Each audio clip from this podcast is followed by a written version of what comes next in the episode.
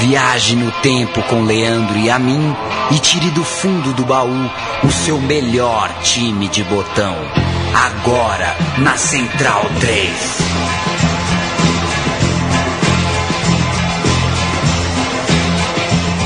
Programa Meu Time de Botão falando a verdade com a cara limpa, doa a quem doer. Você é muito bem-vindo, amigo Central 3 que nos ouve aqui. Eu sou o Leandro e a mim.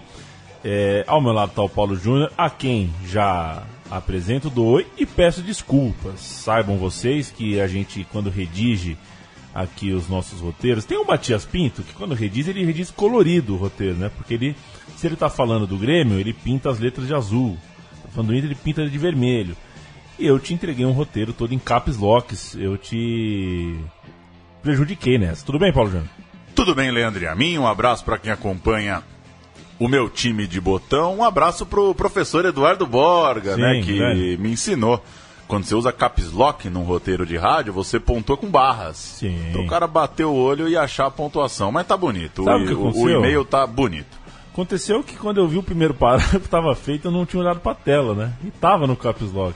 E você sabe que não existe, né, um tudo. atalho do, do, do minúsculas, né? Como assim? Existe um atalho assim pra tudo virar minúscula? Não deve ter. No Deve Word ter, deve né? ter. Eu O- sou péssimo em computador, eu não, não sei nenhum atalho, eu não sei de nada. O Word e Excel são dois titãs aí do mundo cibernético. Grêmio. Grêmio, dos times campeões brasileiros, né?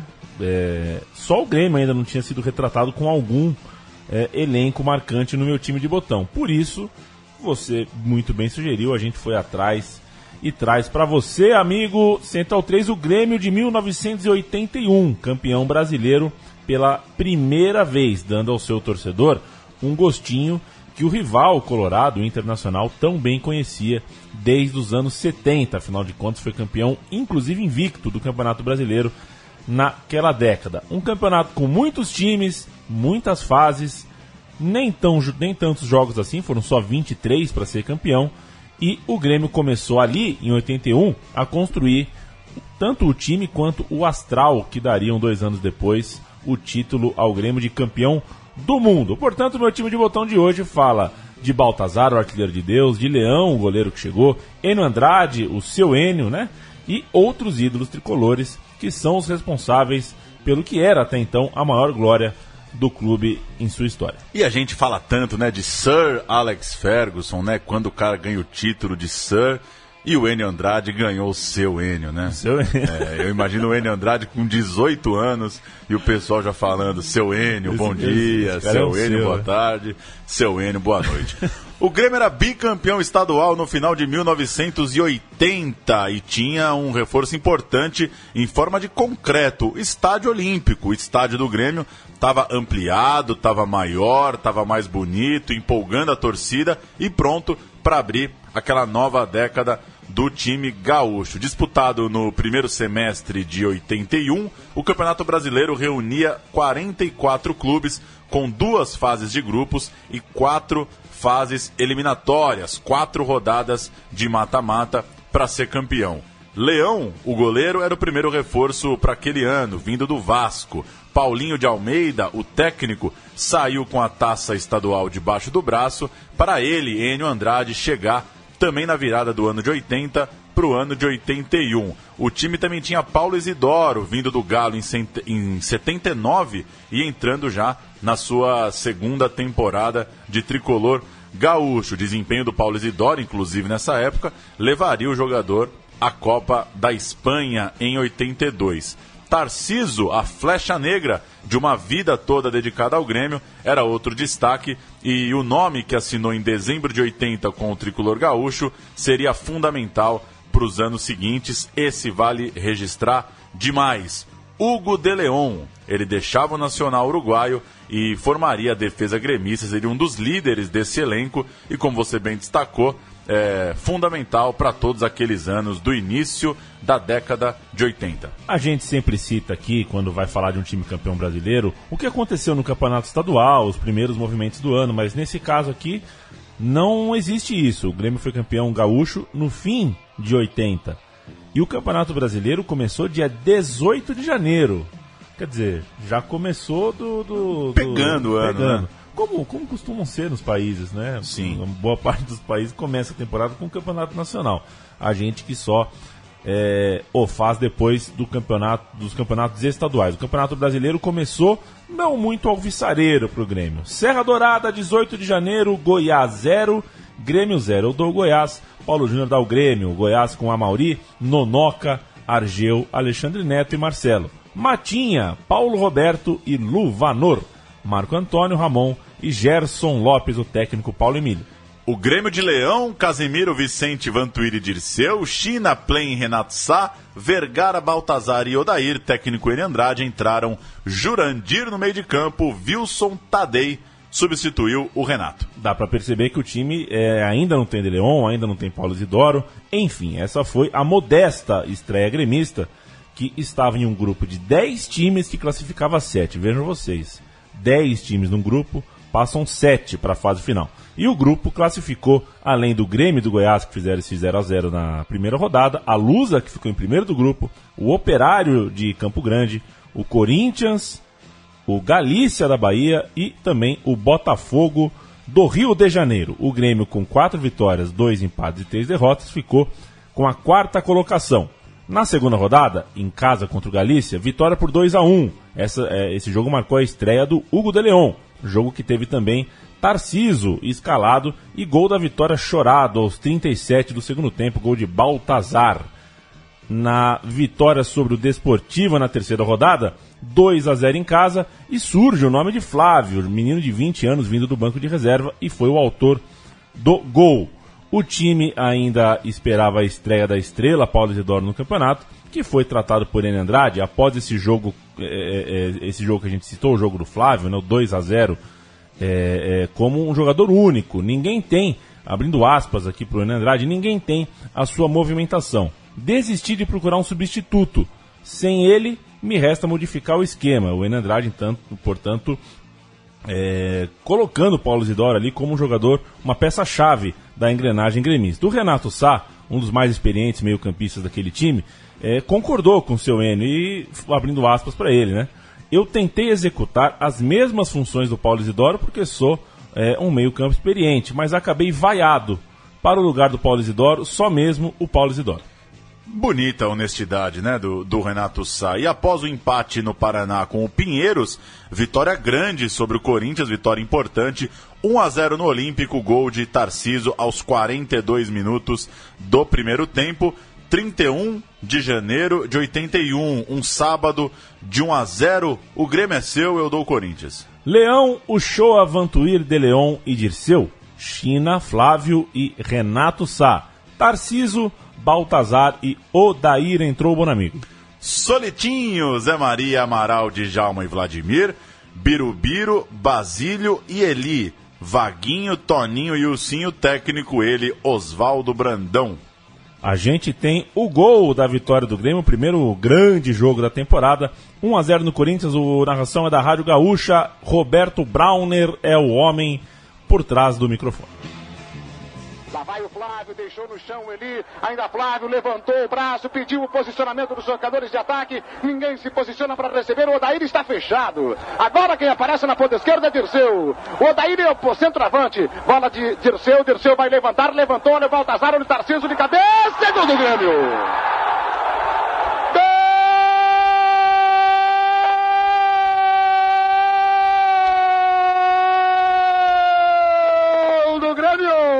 Tarciso subiu contra Vladimir, contra Solitinho e mandou no canto direito.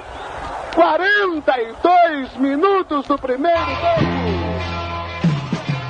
Jogo disputado é, sob 36 graus, calor demais no verão é, de Porto Alegre e nos vestiários o Enio Andrade achou injusto. Para ele, o Grêmio merecia mais gols é, merecia uma vitória maior do que esse 1 a 0 é, de gol no primeiro tempo, enquanto o Hugo de Leon, visto bastante saindo com a bola e apoiando o time dentro de campo, falou nos vestiários algo que hoje soaria estranho. Disse que a torcida não ficaria decepcionada comigo e estou justificando a minha contratação. chamou no peito o De Leon. É. Basicamente falou, falei que podia confiar, pode confiar. É, a figura do Hugo de Leon é, com algo a provar para a torcida do Grêmio, né? É, ainda chegando ali, estamos falando de 81, né?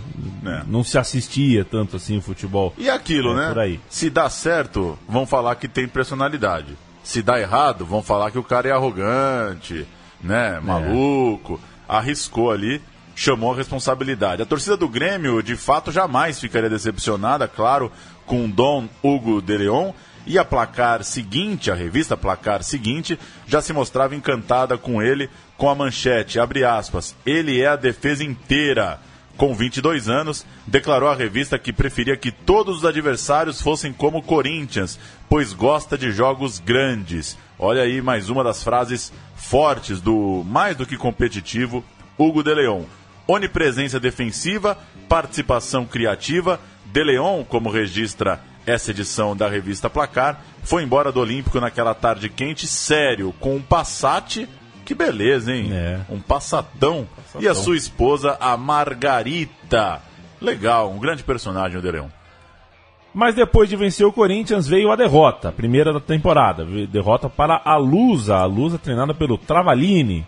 E em seguida, uma bela vitória no Maracanã contra o Botafogo, treinado pelo Paulinho de Almeida, aquele que saiu do Grêmio em dezembro para dar lugar ao N de Andrade. Essa partida teve a assinatura de Baltazar. Ele marcou aos 10, aos 16 e aos 23 minutos. Fez os três gols em um espaço de 15 minutos a favor do Grêmio. O jogo terminou 3 a 2 para o quadro gremista. Tranquilo na tabela, o tricolor gaúcho acabou tirando o pé do acelerador, perdeu as duas partidas seguidas, mas o campeonato ah, permitia isso. Um grupo de 10 que, que classifica 7, você pode tirar o pé se estiver muito bem. O Grêmio terminou em quarto, repassando aqui. Português, Operário, Goiás, Grêmio, Corinthians, Galícia e Botafogo passaram. Pinheiros, Brasília e Desportiva ficaram de fora. E ficar fora nesse grupo seria um vexame, de fato, um né? vexame. Porque é, nove jogos, você ganhar quatro e já poder poupar, né? É uma Exato. situação muito confortável.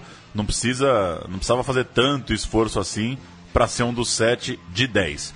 Na segunda fase, claro, o funil já era menor, grupos de quatro e duas vagas para o mata-mata. Aí é o grupão clássico, né? Quatro na chave, passam dois. Grêmio, São Paulo, Inter de Limeira e Fortaleza.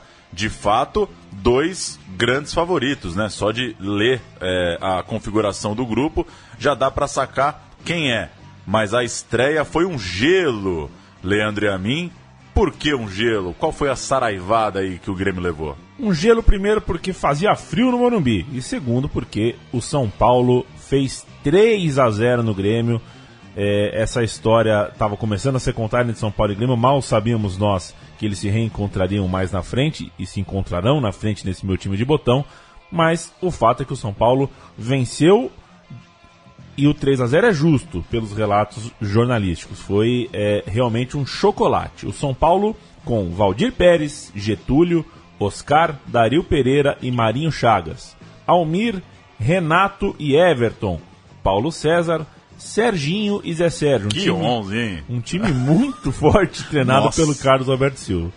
Grêmio de Leão, Uchoa, Vicente de Leão e Dirceu, China, Renato e Paulo Isidoro, Tarciso Baltazar e Odair, técnico Seu Enio, três gols de Serginho no Morumbi, Serginho que bailou lindamente, levemente nas comemorações. O jogo era fundamental para o São Paulo, mesmo ainda na primeira rodada, porque sete atletas integrariam por um mês a seleção brasileira de Tele Santana, que estava disputando as eliminatórias para a Copa do Mundo do ano seguinte. Na saída do gramado, o Leão, irritado com o Serginho, disse que a zaga falhou mais do que é possível suportar. Sempre falou demais também o Leão, deu essa cutucada na sua defesa e para ele o Grêmio não jogou nem 20% do que podia. Sinal amarelo ligado para o lado gremista, tinham cinco jogos pela frente e esse sinal foi melhorando, né? Depois que ele venceu no jogo 2 em casa o Fortaleza por 2 a 0. Porém, veio o terceiro jogo e tomou 3 a 1 da Inter de Limeira, é, fechando ali o primeiro turno, os primeiros três jogos, fora da zona de classificação. Exato. Então, levou 3 do São Paulo, ganhou do Fortaleza, levou 3 da Inter de Limeira. Muito gol sofrido, fora da zona de classificação, tendo ainda, uh, claro, um retorno inteiro, mas um retorno que começava contra o São Paulo. E uma derrota, nova derrota para o São Paulo, praticamente tirava o Grêmio da competição. Mas foi uma tarde de alívio gremista. Vitória em casa sobre o São Paulo, 1 a 0, gol de Baltazar, que amargava um jejum de gols até então e chegou até a ser vaiado noutros jogos recentes. Aos 25 do segundo tempo, ele tirou do tricolor paulista a invencibilidade. O São Paulo, que estava com esses desfalques todos, sete jogadores servindo a seleção, queria demais adiar os seus dois últimos compromissos, já que eh, havia preocupação com derrota, duas derrotas. Eles poderiam até tirar o São Paulo e colocar a Inter de Limeira no lugar. Mas isso não aconteceu. Mesmo é, vencendo, aí já falando por parte do Grêmio, o Grêmio ficou fora da, da do, do, do, G2, né, digamos assim. O Grêmio terminou a quarta rodada em terceiro, dois pontos atrás da surpreendente Inter de Limeira, líder com seis pontos. O São Paulo tinha cinco. A Folha de São Paulo retrata Enio Andrade como é, um nome desgastado no Grêmio, sob pressão, e o próprio Enio disse após o jogo que manteria no time um destaque que aparece agora na história. Esse 1 a 0 no Olímpico, o gol do Baltazar, teve como melhor em campo o lateral Paulo Roberto, ainda um menino de 19 anos. O Paulo Roberto teria longa carreira, né? Um lateral cabeludo que batia forte na bola. Chegou até nós. Chegou até nós. chegou até os anos 90.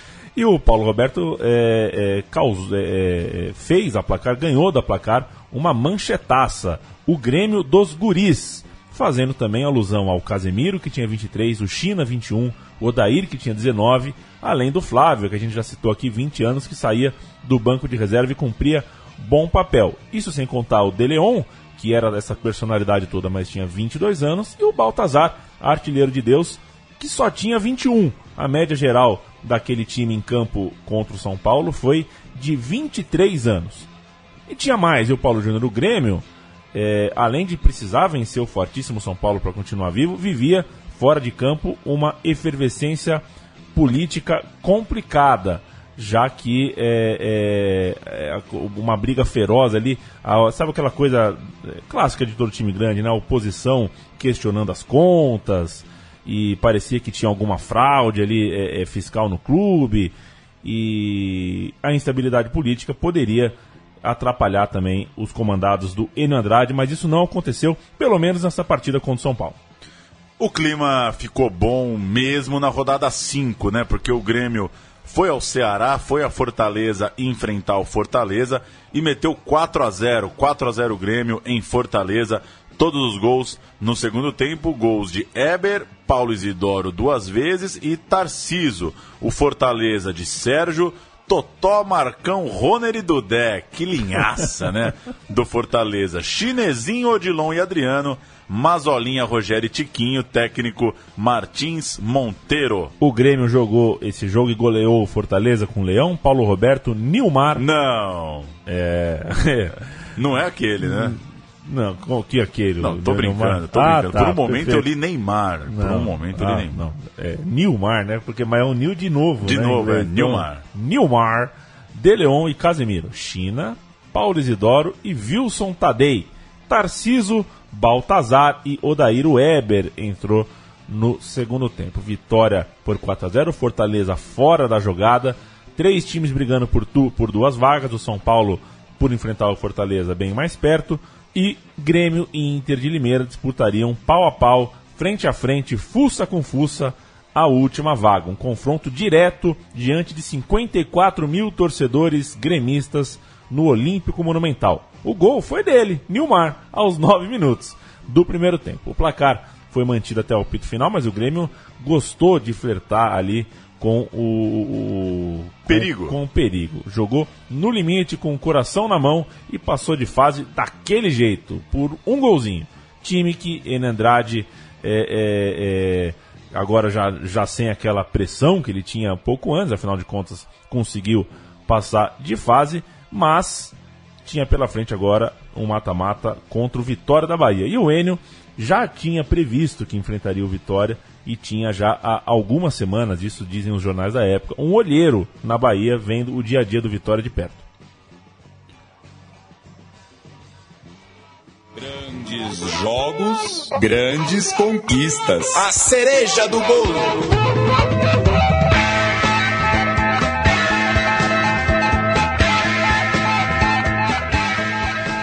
Toda a estética sonora de meu time de botão é um oferecimento de George Harrison. Por que não?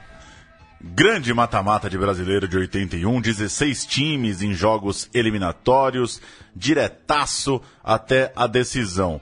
Na Bahia, Vitória 2, Grêmio 1. E Enio Andrade pistola, Leandro Emin, dizendo que os jogadores simplesmente não cumpriram com as suas ordens. Já o goleiro Leão reclamava muito do pênalti que deu empate ao Vitória. Isso porque Tarciso fez 1 a 0 o Grêmio aos 37 do primeiro tempo e o Vitória virou na segunda etapa. Vitória então abrindo com 2 a 1, mas no jogo de volta, 12 de abril de 81, o Grêmio reverteu sim o placar 2 a 0 com Leão, Paulo Roberto, Nilmar, De Leon e Casimiro, China, Paulo Isidoro e Wilson Tadei, Tarciso, Eber e Odair, técnico Enio Andrade.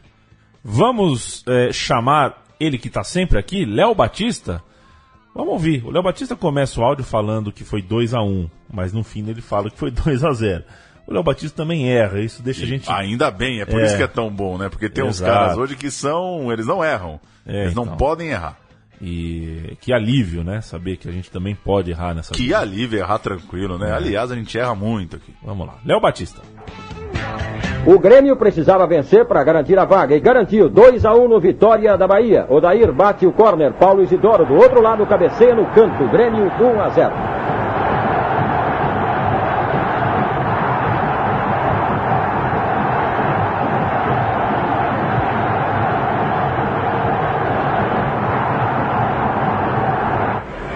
O alívio final só veio no segundo tempo. Centro de Odair, cabeçada de Tarciso. Goleiro Gelson falhou. Grêmio 2, Vitória 0.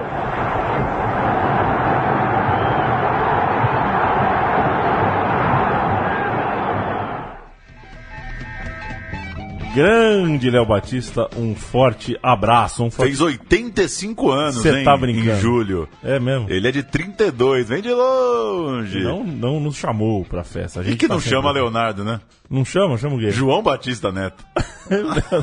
Não. O Léo, o Léo Batista é um nome artístico.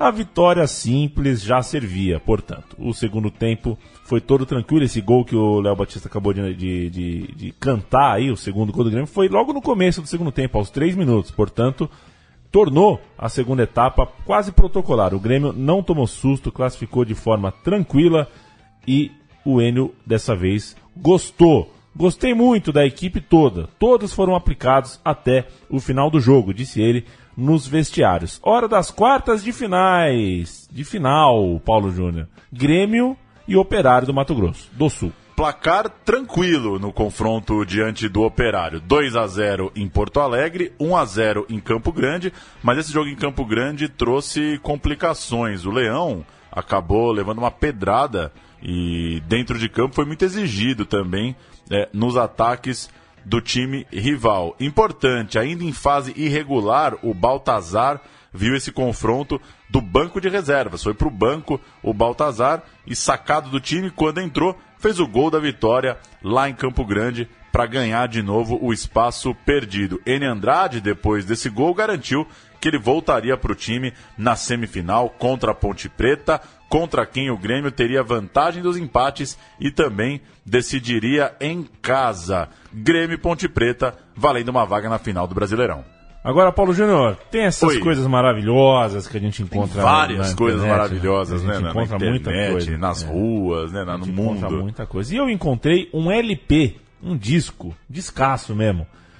Um vinilzão do Grêmio, campeão de 81. O Grêmio foi campeão e a Rádio Gaúcha fez um vinil para colecionador. A gente vai ouvir só a introdução do capítulo, né, da faixa desse LPzaço do Grêmio campeão, que cita a semifinal, o momento em que o Grêmio vai pegar o time da Ponte Preta. Vamos ouvir. Gradativamente ao longo da Taça de Ouro, o Grêmio chegou com justiça às semifinais depois de ter vencido ao Vitória e ao Operário. E foi jogar com a Ponte Preta em Campinas. O empate já seria um grande resultado. Mas o Grêmio esteve infernal naquela quinta-feira, 23 de abril, no Moisés Lucarelli. E o narrador Haroldo de Souza esteve vibrante na descrição de uma vitória que o Grêmio conseguiu depois de estar perdendo por 1 a 0. O gol de empate do Grêmio foi aos 35 minutos. Foi o troco ao gol de Lola logo no início do jogo. Após uma jogada rápida do ataque do Grêmio e de uma rebatida errada da zaga da Ponte Preta, Paulo Isidoro empatou o jogo com um chute forte de fora da área. Carlos estava com a visão encoberta e não conseguiu defender. Vai a bola para o domínio pela esquerda, agora transou pelo lado esquerdo, Brasil está dentro, zaga para cortar. Voltou para Paulo Isidoro, apontou de fora, gol! Gol!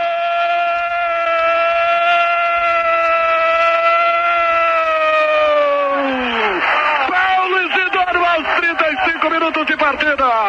Depois da transa no interior da grande área, no vai e vem da gorduchinha, voltou para Paulo Isidoro. De pé direito, tirando totalmente a visão de Carlos. Paulo Isidoro estufa os cordéis da cidadela Ponte Preta, Preta. A rede ainda está balançando, balançando. E agora, tchê, bandeira tricolor de estão tremulando, tremulando, tremulando o torcedor do Brasil. 35 minutos, Paulo Isidoro no pedaço, arranca o Grêmio rumo finalíssima. É o Grêmio pintando o campeão de futebol do Brasil. Um para o Grêmio, zero, um para a Ponte Preta, Darcy. Foi uma jogada rápida no ataque do Grêmio. Agora, este gol analisado pelo centroavante Éder. É, um gol de muita felicidade da nossa equipe, uma bola trabalhada. Eu creio que o Grêmio deve procurar esse tipo de jogada porque é, é mais confiante e com precisão. Eu creio que essa é a tentar, é, deve tentar assim, pois é a jogada certa. Consolida-se a vantagem que o Grêmio tinha no campo. Ele marca seu gol, gol de empate. Este é o gol de empate. A gente está falando do primeiro tempo da semifinal entre Ponte e Grêmio. Um primeiro tempo incrível, de um jogaço, um a um no intervalo, com um expulso para cada lado. O expulso do lado gremista foi o Paulo Roberto. A Ponte Preta tinha um time respeitável. Carlos, o Carlos, né? Aquele. Edson Boaro, o famoso Abobrão. Nenê Santana, que era o principal jogador aí é, dessa defesa, embora jogasse ao lado também de um grande, o Juninho Fonseca, e ninguém menos que Odi- Odilei na lateral esquerda. Zé Mário, Osvaldo e Dicá, o Deus Ponte Pretano com a 10. Abel, Serginho e Lola, um time realmente de respeito. Leão, Paulo Roberto, Nilmar de Leão, Casimiro, China, Paulo Isidoro e Wilson Tadei, Tarciso, Baltazar e Jurandir, o, o time do Grêmio, que foi a Campinas. E a gente ouviu o primeiro tempo, certo? Exato. O 1 a 1 O gol da virada acontece no segundo tempo, aos 12 segundos. Sai a bola e sai o gol do Wilson Tadei. Temos o gol da virada gremista no Moisés Lucarelli. E você sabe quem foi Moisés Lucarelli, né? Não sei. Um torcedor ponte pretano que chamou a responsa e fez a vaquinha e mobilizou a cidade para construir o estádio. Nada mal. Apita o árbitro. Começa o segundo tempo, torcedor do Brasil. Saiu o time do Grêmio, bola com Narciso entregando para Paulo Isidoro, cruza na boca do gol para Tadei, vai no marco. Gol!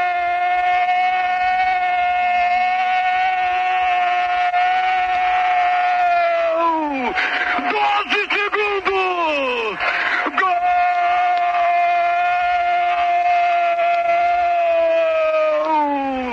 Wilson Tadei, aos 12 segundos da etapa complementar, faz 2 a 1 para o time do Grêmio, faz o Grêmio aparecer no pedaço como autêntico candidato ao título de campeão do Só antes que alguém fale aqui, ah, não era só torcedor, aquele era um apaixonado pela Ponte Preta. A história que eu lembro mais ou menos. E aí ele foi tendo carguinhos ali, virou secretário, fez a vaquinha, depois virou dirigente também. Mas Correto. era um apaixonado pela macaca. Correto. E a Conceição, hein? Conceição morreu, né? Não sei. Acho que morreu. Tarciso fez o terceiro gol do Grêmio aos 20 minutos dessa etapa final, mas Lola, três minutos depois, diminuiu para Ponte e o jogo ficou assim: Ponte Preta 2, Grêmio 3. Mas foi pressão até o fim, foi um dos grandes jogos deste campeonato. Com a vitória, o Grêmio e os gremistas se empolgaram. A mobilização foi grande pelo sonho da conquista e a preparação para o jogo do fim de semana, o jogo de volta, foi muito grande. Mas, por ser muito grande, acaba tendo aquele otimismo que esbarra no oba-oba. Um amigo meu disse que se oba-oba fosse ruim, não se chamava oba-oba. E ele tem um ponto de fato. Oba-oba ser coisa boa. Mas no caso não foi, não. O Grêmio sofreu demais, mais do que imaginava depois da partida de Campinas. Jogo de volta, Olímpico Monumental, Grêmio 0, Ponte Preta 1. Gol de Oswaldo aos 20 minutos do primeiro tempo e 70 minutos com o ar suspenso, com a corda no pescoço. Bastava só um gol da Ponte para que o Grêmio ficasse de fora da decisão. Essa partida marcou o recorde de público do estádio até então. 85 mil pessoas estavam no Olímpico naquela tarde e estava uh, batido o recorde. Mas não deu para cantar muito, tanta gente junta, todos ou quase todos com a garganta seca. Afinal de contas, a Ponte Preta ofereceu muito, uh, muito desafio. O Grêmio jogou de branco essa partida, mesmo jogando em casa, uma coisa que não é muito comum, e um jogo que ficou descrito pela revista Placar como o Carnaval da Derrota. Pudera o Grêmio chegava à final com 21 partidas e 7 derrotas. É bastante coisa. Bastante coisa, não é uma campanha assim irrepreensível. Sete derrotas no campeonato, mas tirou a invencibilidade do São Paulo, favorito em tese para a grande decisão. O Grêmio estava garantido na Libertadores e o De Leon gritava saindo do gramado: "Vamos ensinar a eles, né, se referindo ao Internacional, como se ganha uma Libertadores" campeão da Taça Libertadores em 80 com o seu Nacional do Uruguai, ele veio para o Grêmio com essa missão mesmo, abre aspas, para De Leon. Quando fui contratado, prometi que voltaria a disputar uma Libertadores e cumpri minha promessa. Conseguiu é, colocar o Grêmio na competição continental e ainda tinha final, claro. Final do Campeonato Brasileiro de 81, Grêmio versus são Paulo, o Grêmio jogando a primeira em casa, tendo que decidir no Morumbi contra um São Paulo que tinha o direito dos resultados iguais, do, do empate agregado, né? Melhor, resultados iguais não existe, né? A vantagem é outra, a vantagem é do empate depois dos 180 minutos. Primeiro jogo, o Grêmio escalado com Leão, Uchoa, Nilmar, De Leon e Casemiro. China, Paulo Isidoro e Wilson Tadei. Tarciso Baltazar e Odair o São Paulo é seu, Paulo Júnior. Valdir Pérez, Getúlio, Oscar, Dario Pereira e Marinho Chagas, Almir, Renato e Everton, Paulo César, Serginho e Zé Sérgio, Carlos Alberto Silva é o treineiro.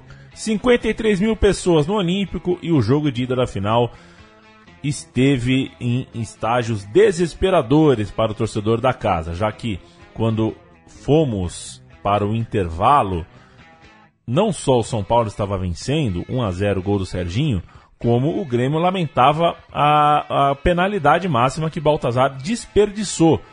Tanto o pênalti perdido pelo Baltazar quanto o gol do São Paulo marcado pelo Serginho, a gente ouve agora com a voz eterna, eterna de Luciano Del Valle. Pelo lado direito, Serginho. Olha aí, tá valendo, Tarciso na cara do gol. Arnaldo César Coelho marca penalidade máxima em Porto Alegre. No lançamento de Teleon, Tarciso foi derrubado. Foi derrubado. No lance anterior, o Marinho Chagas parou, levantando a mão para toda a defensiva do São Paulo, como se o Wilson Chagas, o Wilson Carlos dos Santos, o bandeira vermelho, tivesse marcando o impedimento. Agora 20 minutos e 40 segundos.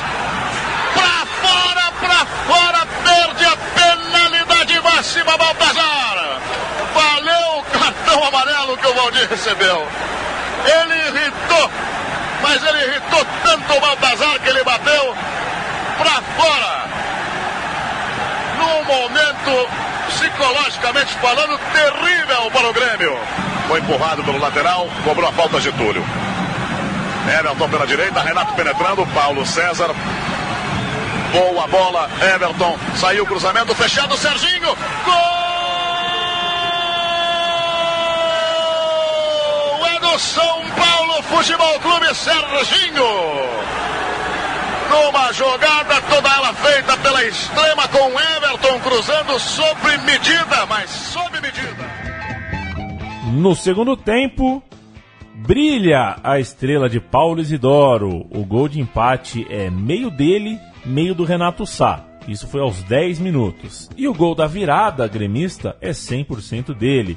Jogador de seleção, jogador acostumado a grandes partidas. Ele que estava sendo criticado nas oitavas, chegou até a comemorar um gol meio que em protesto é, é, nas oitavas de final, contou com um desvio do zagueiro Dario Pereira e também uma ajuda do Valdir Pérez. Tudo isso que eu não precisava estar falando aqui porque o Luciano do Vale vai voltar à cena e vai explicar para vocês no áudio que a gente vai ouvir agora.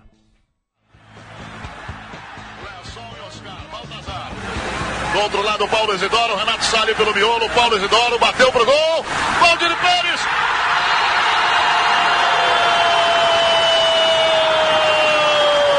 Do Grêmio, gol do Grêmio, Paulo Isidoro, mas bateu na perna de alguém. Bateu na perna de alguém, Valdir Pérez. Tentou voltar, mas aí se enrolou na bola. Vamos ver com muita atenção. Bateu no Dario Pereira. Bateu no Dario Pereira. Dois para o Grêmio. Um para o São Paulo Futebol Clube aqui no Olímpico. Mas mesmo assim o Valdir. Grêmio 2, São Paulo 1, vantagem do empate então para o jogo de volta no Morumbi, mas que quase não foi lá, né? A semifinal entre São Paulo e Botafogo foi bastante tumultuada. O árbitro Braulio Zanotto acabou agredido e o artigo 64 do campeonato previa inversão de mando.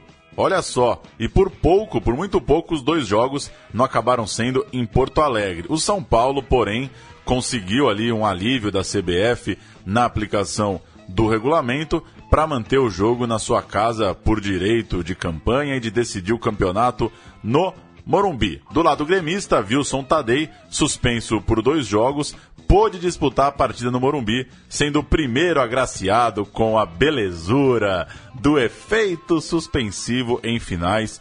Leandro e a mim, imagine outra profissão, outra situação é. na vida que existisse o efeito suspensivo. Você imagina um fim de namoro? Você mete um efeito suspensivo. Você imagina uma dívida né, na, na padaria. É muito legal, né? É, é, a história do efeito. Quer dizer, legal. Legal quando é do teu time, né? Quando é o do outro é um absurdo. Mas enfim, jogou Wilson Tadei.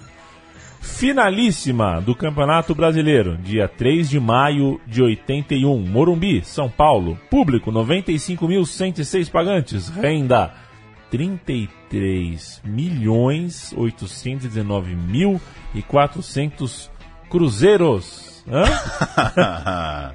que é, é XXX, então. né? Não tenho é. ideia quanto que vale isso. Árbitro José Roberto Vrigit. Ele mesmo. no Rio de Janeiro.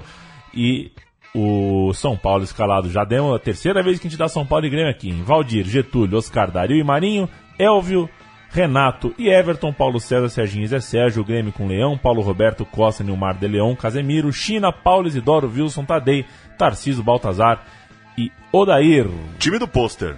Esse é o time do pôster e que venha o LP da Gaúcha, falando um pouquinho, preparando aqui o terreno para esta partida final no Morumbi. E chegou finalmente o momento da grande decisão em São Paulo. Pela primeira vez, um time gaúcho decidiria o título fora do estado. Apesar do favoritismo do São Paulo, o Grêmio não se intimidou. E para a surpresa de milhares de torcedores do São Paulo que permaneciam em silêncio, o Grêmio chegou à vitória com um gol histórico e de irretocável beleza, marcado por Baltazar. Depois de matar a bola no peito na entrada da grande área, ele desferiu um chute indefensável. Foi um gol com a marca do grande centroavante. Foi um gol para ficar em relevo na história do futebol brasileiro.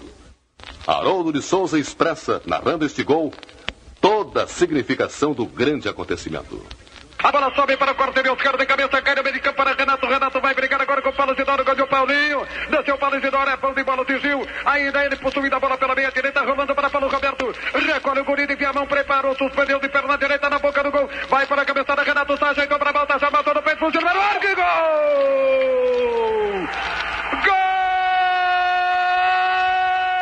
Gol do Grêmio! Baltazar Maria de Moraes Júnior! Aos 19 minutos e 50 segundos do dia 3 de maio de 1981. Baltazar, o goleador de Deus, mata no peito e de primeira, de sem pulo, ângulo esquerdo de Valdir Pérez, estufa os cordéis da cidadela do São Paulo. O Grêmio está sendo campeão do Brasil. É a tricolor que mostra a garra e a força do futebol gaúcho. Agora, é, opinião, né? Eu não acho que aconteceu numa final de Campeonato Brasileiro um gol mais bonito do que esse. É um golaço. É um golaço. A jogada, um cruzamento da direita que é ajeitada sem cair no chão. Pra ele, que também bate sem deixar a bola cair no chão. Ela vai na gaveta. É, não tem goleiro que pegasse, não tem Valdir E eu pegasse. não sei se você vai ficar triste com a informação que eu vou te dar. Também não vai ter mais final de Campeonato Brasileiro. É, então- foram meio essas mesmo. Aí não é tão difícil lembrar de todos os gols de finais de Campeonato Brasileiro. Exato. 23 jogos, 14 vitórias e 7 derrotas. Olha aí, não é uma campanha tão absoluta do Grêmio. Perdeu 7 de 23, praticamente um terço dos jogos o Grêmio perdeu na campanha. Claro, perdeu também na fase de grupos quando podia perder.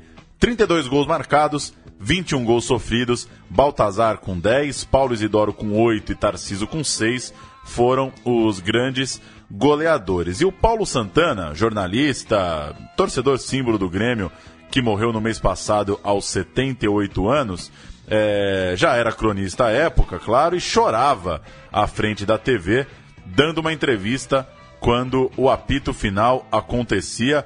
Vamos ouvir um trechinho aí do Paulo Santana em prantos com o Grêmio campeão brasileiro. Terminou o jogo e o Grêmio é campeão. E se eu tivesse que fazer uma homenagem aqui agora, eu faria a torcida do Grêmio, que foi nestes nove anos cujo clímax se instala agora no Rio Grande do Sul, excepcional. Comprava chaveiros a 50 cruzeiros do tempo que 50 cruzeiros era dinheiro. E se eu quisesse também fazer minha homenagem ao Rio Grande do Sul, tetracampeão, eu agora, neste momento, e tem que ser eu que tenho que dizer isso, eu agradeceria a torcida do Internacional. Do Internacional que por todos os seus torcedores, na rua, nas ruas, nas barbearias, nos bares, em todas as partes que estiveram, disseram que estavam torcendo pelo Grêmio. O Rio Grande do Sul é tetracampeão brasileiro. E a torcida do Internacional, porque não secou na sua grande maioria, Eu não acredito nisso. O Paulo Santana é um folclore, né? Não, mas é, é, tudo bem, mas ele tá brincando, né? Claro. Não tá brincando, isso é sério. Ele não viu Tá ninguém, sendo. ele não viu nenhum Colorado secando o Grêmio na final. Ah, Deve ter visto, mas são, são folclores né, do futebol. Paulo, o Paulo Santana que foi é, é, velado, inclusive, dentro do Grêmio no, no mês passado. Mas que né? cascato, o Rio Grande do Sul tem quatro Tem títulos. quatro títulos, é, Não dá, né? é esquisito, né? Não dá, pô. É o. Grêmio não era o Rio Grande do Sul na final do Brasileiro. Posso estar cometendo um erro de ignorância, que Hum. não vivi a época e não conheço de perto, né? Nunca morei em Porto Alegre, mas enfim. Cascata das boas aí. Ca- Cascata das Boas. E antes da gente fazer aqui o, o- o último, o Gilberto Gil vai entrar em cena daqui a pouco. Essa também achei esquisitíssima. Loucura. Mas vamos ouvir é, o apito final agora na transmissão verdadeira da Rádio Gaúcha. Renato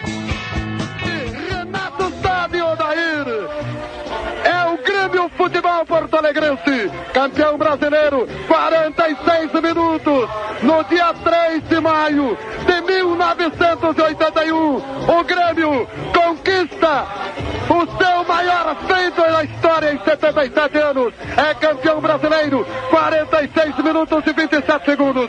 Vai terminar a partida. Atenção, José Roberto Ratti na bola. Atenção, apanha a bola. Grêmio! O novo campeão do Brasil! 46 minutos e É o Grêmio, o novo campeão do Brasil, mas a taça não foi entregue.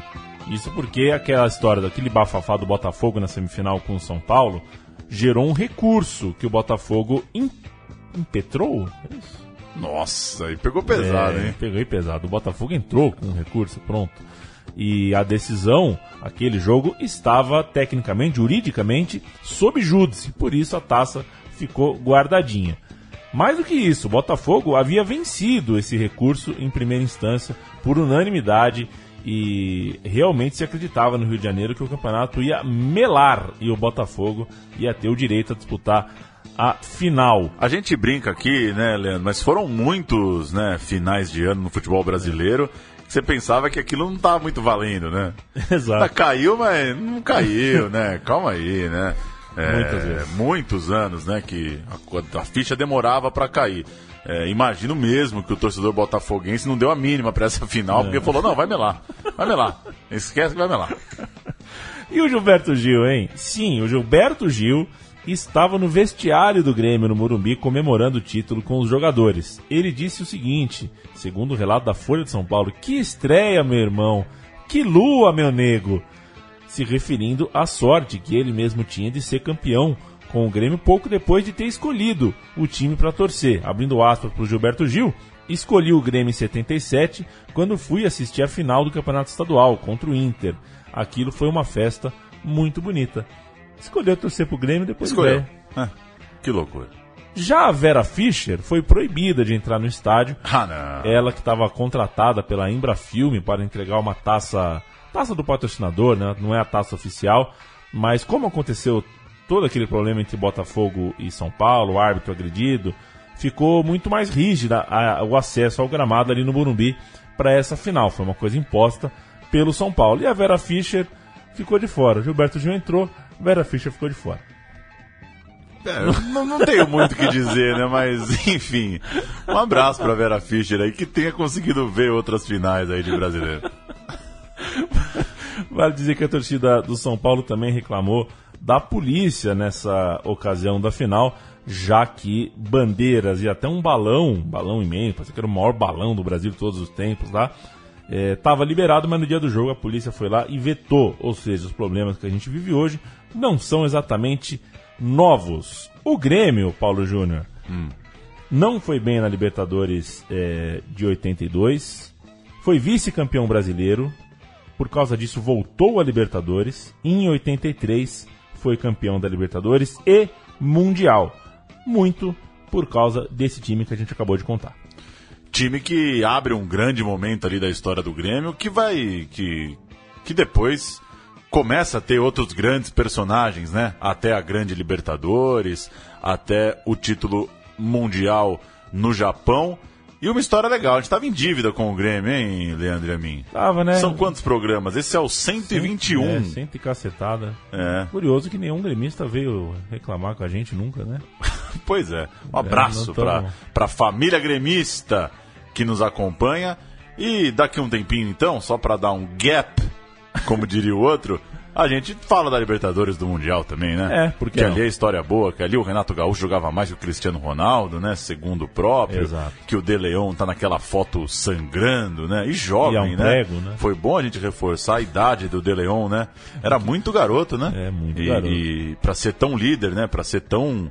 Uma Pra voz tão- tão forte, né? uma barba tão hirsuta, né? Pois é, a, a, a minha barba não chega naquele tamanho, a sua acho que chega. Mas duvido que chegava aos 23, 24 anos. É. O De Leon era é, precoce. E eu disse que o, você falou de Leon, eu falei um prego. Eu não quis dizer que o De Leon é um prego, Claro claro. que não. Quis dizer que era um, foi um prego que cortou a cabeça dele ali. Um Pois prego é. da parte interna da taça. Meu time de botão volta na semana que vem. Esse foi o Grêmio, campeão de 81. Paulo Júnior, beijo. Valeu, a gente volta na quinta-feira que vem num programa sobre pensaremos, né? Pensaremos. Porque pensando- a, gente, a gente não fala do programa até segunda, né? Tem uma Exato. tradição, né? Sabe o que eu pensei? Ah. A gente fazer o meu time de botão da Penske do, do Emerson Fittipaldi na Indy. Ah, é uma boa, hein? Esse vira, né? Esse Alô, vira. Rodrigo Borges, ajude a gente. Emerson Fittipaldi na Penske, semana que vem, é a Fórmula Indy. é o meu time de botão.